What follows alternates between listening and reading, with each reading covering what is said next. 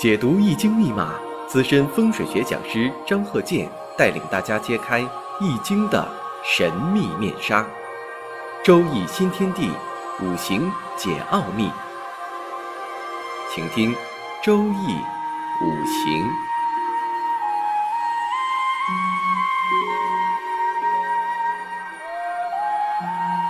上山微电台荣誉出品。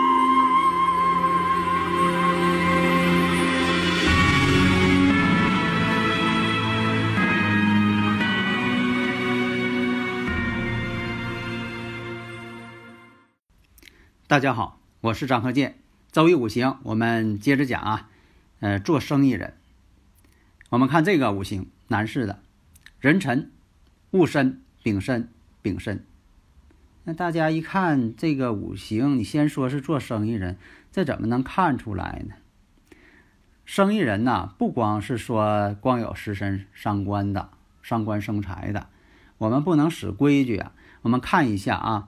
他这个财星啊特别旺，你看这个月上呢有申金，日上呢有申金，时上呢又是申金，可以说是啊地支啊都是申金呐，满地财星啊，所以在这方面来讲呢，这个财星多的人呢也可以做生意，而且呢有七煞，有七煞的人呢会管理，但是七煞不能太旺，太旺啊这人呐就变得蛮横了。你看有些老板财大气粗。对员工啊，一点不客气，啊，一天这个横横叨叨的，咱讲，所以这也是不好的一方面。所以呢，五行上看呐，但是大家呢可能又有问题了。那这个丙申不十个大拜日嘛？那十个大拜日也能当老板呢？啊，这个你不能那么看，你不能说十个大拜日他不当老板。啊，有很多这个有十个大拜日的，他真就老板。但是有一点呢，十个大拜日真就是十个大拜日，有很多这个当老板干一阵子就不行了，破败了。整了一身债，为啥呢？十个大拜日嘛。但是你不能，呃，这个否定。你说他从来没当过老板，这个不对。他不当老板，他怎么十个大拜日啊？他怎么败坏呀？啊，所以说呢，这个方面呢，你不能说的这个，你不能辩，你要辩证的去看啊。所以呢，从这方面来讲呢，你像行到这个辛亥运的时候，这个辛亥来讲呢，辛呐是他的金财星，那这是个金，是个财星。所以说呢，走到这个财星的时候，哎，他就要做生意了，要挣钱了。如果说的走到这个呃壬子大运的时候会怎么样？壬子大运对他来说呢，偏官星啊，他年上呢就有个偏官星，所以说呢，申子辰又形成水局，这叫什么呢？合作挣钱。事实上真是如此。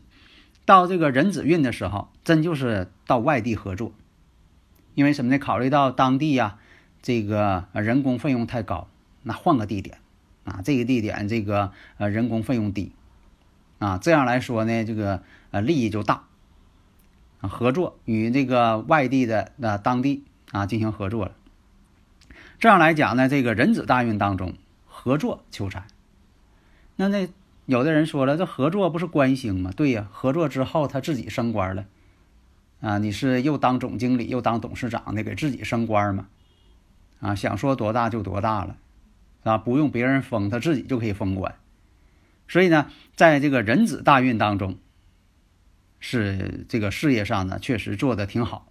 那么这个分析当中呢，我们看，一个是从这个二十二岁辛亥，辛亥大运。这个时候就开始呢，就开始做生意了。但是呢，是在这个当地求财，也当老板了。那么到了这个壬子大运的时候，哎，换地点了，换一个就说的更能挣钱的地方，而且呢，自己的这个啊地位啊也提高了。有的时候不光是为了挣钱呢，有些人哈还得提高社会地位。哎，这也是他考虑到的。那么在这个壬子大运当中，我们看在哪一年呢？几四年。己巳年呢，是与申合，这合代表什么呢？也是代表一种合作求财。合完之后呢，化成水了，水对他来说是官星，给自己升官了吗？你看这么理解不就对了吗？另一个我们看呢，这个五行啊，这个有一个特点：壬辰、戊申、丙申、丙申，四柱全阳。假如说你要是论他婚姻的话，那这个四柱呢，全阴全阳啊。以前讲过呀，全阴全阳啊是孤独。为什么这么说呢？这个五行上讲啊，阴阳搭配。你像这个大自然也是一样啊，阴阳搭配呀。啊，就说的这个，你像说这个，呃，万事万物啊，它都是阴阳组成。你要单一的，你说它就是呃阳性的，或者是它就是阴性的，那这个就不行了，它不符合自然规律。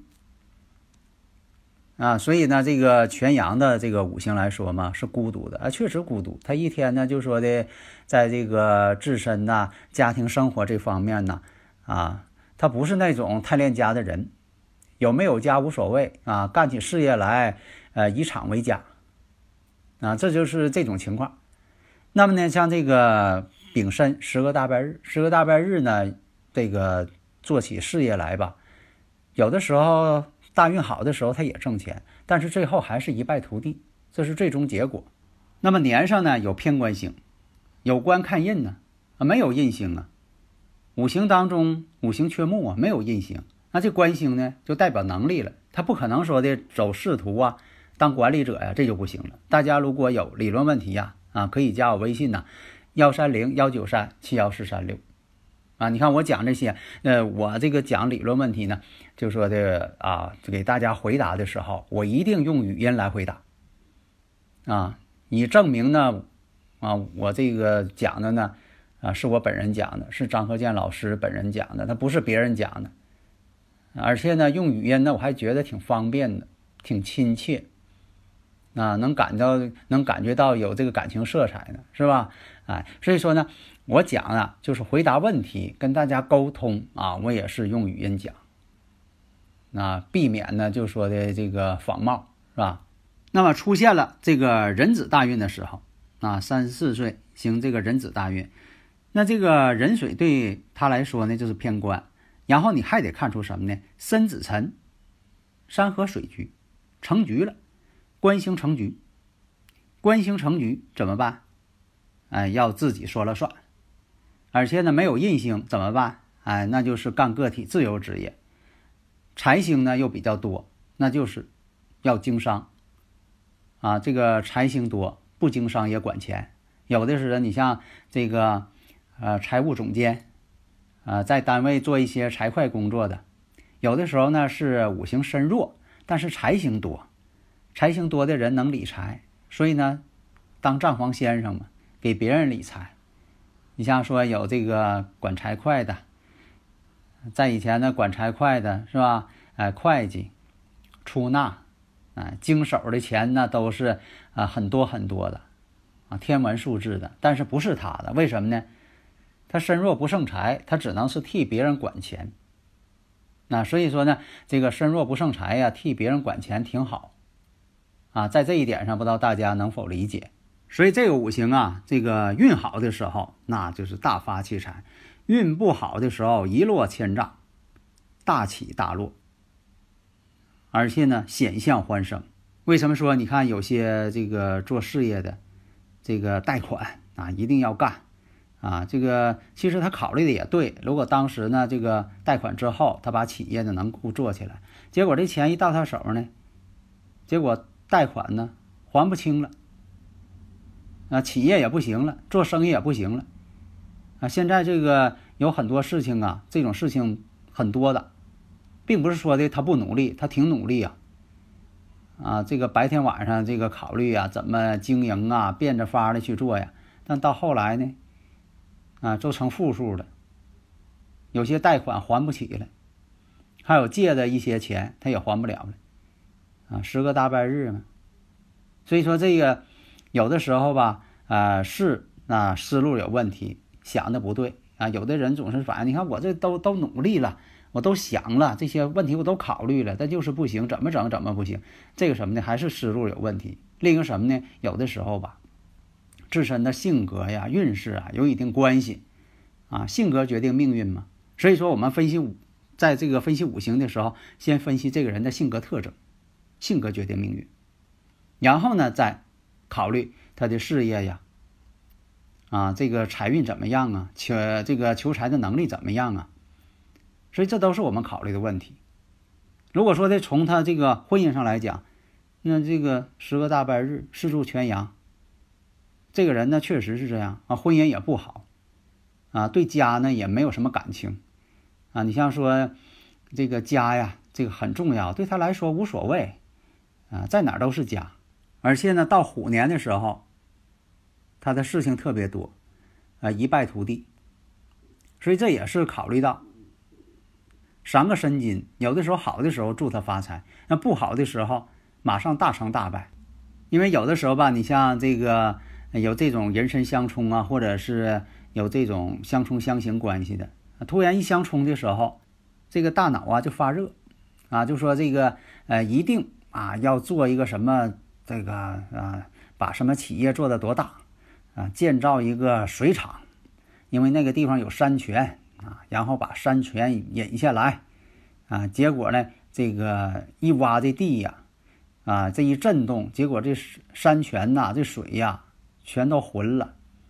这个把当地老百姓都气够呛，因为这个呃周围的井啊，全都不清灵了。这一整，啊，把这个土给呃震荡起来了。所以说呢，他这个水厂呢，他也开不成。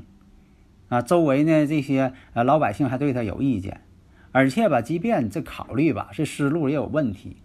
你像说，你要是建一个水厂，你得考虑这个水呀，你怎么能卖出去呀？现在这个水这个竞争也挺激烈的，那有有的时候他就不往这上想，他就往好地方想，因为有好多人呐，好像大多数人都爱往好地方想。那大家说对呀，那必须想好事儿啊，那净想悲观事儿，那还能干啥呀？但是呢，也不能盲目乐观呢。所以啊，这个申子辰一喝水局的时候，考虑了建一个水厂，啊，矿泉水。而且呢，还得编个故事，炒作嘛。说这个水呀，怎么怎么样，在多少千年以前是怎么怎么样？这个山呐，在以前呢，怎么怎么样？还得编个故事啊。有些这个老板厂家就爱是编故事嘛。然后呢，个把这山上的水呢，通过一个管道给引下来，这个造价还挺高啊。用不锈钢做呀，你要用是这个水泥做的呢，那水呀，它又变质了。结果呢，这管道安完之后呢，那水呀浑登登的。人本来这个山泉流下来呢是很清亮的，都能饮用。结果你引下来全是污水，啊，里边净沙子、净泥的。那你说这个在净化，你这本身就失去了这个健康水的意义。所以在这个五行方位学上啊，也讲究这个打井。你看这个古人讲究打井嘛，打什么方位，这也很重要啊。你要打错了呢，本身就不行。你像有讲究说的这个。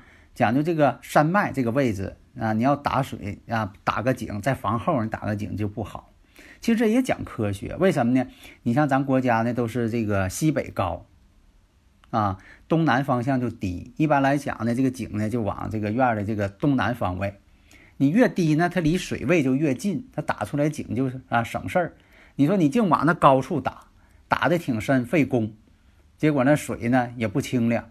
所以讲呢，也是讲科学、讲道理的。你像说，为什么说这个呃灶台放西北边不好？啊，有的说不知道啊，啊，这个呢也有科学道理。你像我们这个地理位置在北半球啊，啊，多盛行这个西北风。如果说你把灶台放在西北，那天天犯风，那做饭都做不了，直串烟。所以说这个位置呢，它也是讲科学的。那么这个五行呢有个特点，哎，员工啊都还挺听他的。啊，所以呢，你看有七煞的人呢，他不怒自威。如果光有这个上官生财呢，有的时候啊，他对管理上啊，那上一堂讲了，欠缺。有七煞的人呢，他有威风。你像有些呃管理者，为什么说的有七煞阳刃的当管理者好呢？特别有些这个做一些呃武职方面的，哎，你看不怒自威嘛，七煞带阳刃嘛，将军之职。啊，这古人的一个论断，但是呢，有伤官的人跟带七煞的人呢，还配合不好，因为在五行上形成什么呢？伤官克七煞，所以啊，在这一点上来说呀，这个如何去双方配合？你看讲究合作嘛，这个取长补短嘛，啊，你像这个呃，当老板的人呢，他专门管管理；那个当老板的人呢，管经营；这位呢是管销售。那位呢？哎，这个管技术啊，他都有一个分工，你不能说的这个互相的乱掺和。所以呢，有的时候啊，这个内部管理啊也很重要啊。你像这个我讲这个例子，跟上一堂的这个五行结构就不一样所以当老板的呢，也爱护员工，调动员工的积极性，而不是说你跟他发威耍耍威风啊，要不就罚款扣工资啊，不是用这种手段，讲究管理艺术嘛。你不能说的现在这个，你像说有的那个啊活少了怎么办？你看这个员工搁那坐着闲着，他就生气呀，啊，天天让员工练队形、走步、喊口号，天天练，你说的这个浪费人力有什么用呢？把员工晒个黢黑，啊是吧？形象也不好。就有那个商业系统嘛，那老板，嗯，看员工闲着，本来是卖化妆品的，那就天天让他搁太阳底下晒、走步啊，练队形，军事化。结果呢，这些销售人员呢，个个晒黢黑，一看这哪是化妆品呢？啊，谁还买呀？所以说，有些时候讲究艺术，不要存在一些扭曲心理呀。这个从哪上看呢？哎，在五行上能看出来。好的，谢谢大家。登录微信搜索“上山之声”或 SS Radio，关注上山微电台，让我们一路同行。